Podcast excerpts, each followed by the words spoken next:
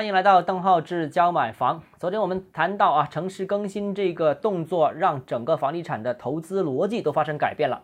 那第一种，老城区焕发新活力；第二种是投资旧改的房企估值可能会更高。那今天我们说剩下的两点，第三个就是广州的城更值得关注，值得全国关注。为什么这样说呢？因为广州的城更领跑全国，在城市更新的大的战略背景之下。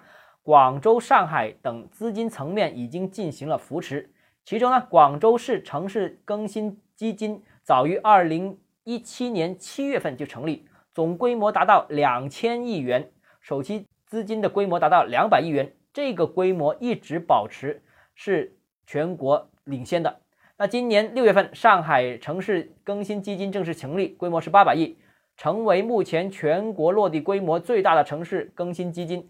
在今年上半年城市更新政策发布会上面，广州也是全国发布数量最多的城市。可以预见，未来城市更新这个赛道上面，广州有可能领跑全国。政策最多，资金也是数一数二啊！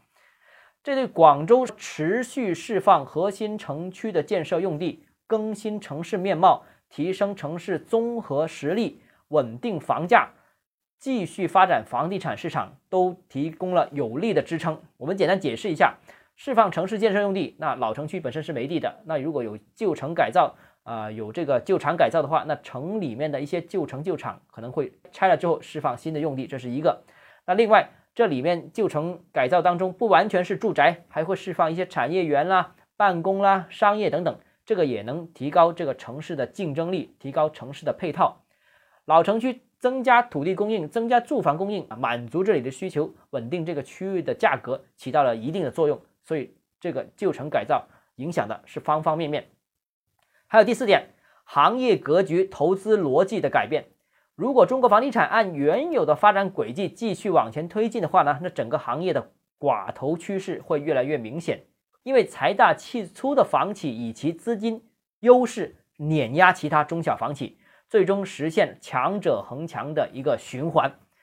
对于普通投资者而言，不断追逐政府重点打造的新区，就是最有效获得高于市场平均利润的投资选项啊！地方政府的重点发展新区，省里面重点发展的，甚至是国家重点建设的一些区域，这个就是跟热点。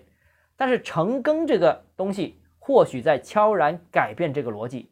首先呢，成更并不依赖于企业资金的规模，它更依赖是对地方政策的熟悉程度和改造主体的私人关系。哎，我跟村里面的关系比较熟啊，我跟这个旧厂旧企业比较熟啊，所以这里边有很多关联的因素，这就为中小房企带来了一个新的机会，带来一些新的生存空间。而对于普通投资者而言呢，老城区如果有机会旧貌换新颜，我们刚才说过了。那整体的配套提升、环境提升、面貌提升，对于整体的价值或周边的价值都会有一个提升的机会，就未必一定去新区。比方说像广州，大家都去南沙，未来可能老城区也有老城区的机会。好了，如果你个人投资有疑问想咨询我本人的话，欢迎私信我或添加邓浩志教买房六个字拼音首字母小写这个微信号 d h e z j m f。我们明天见。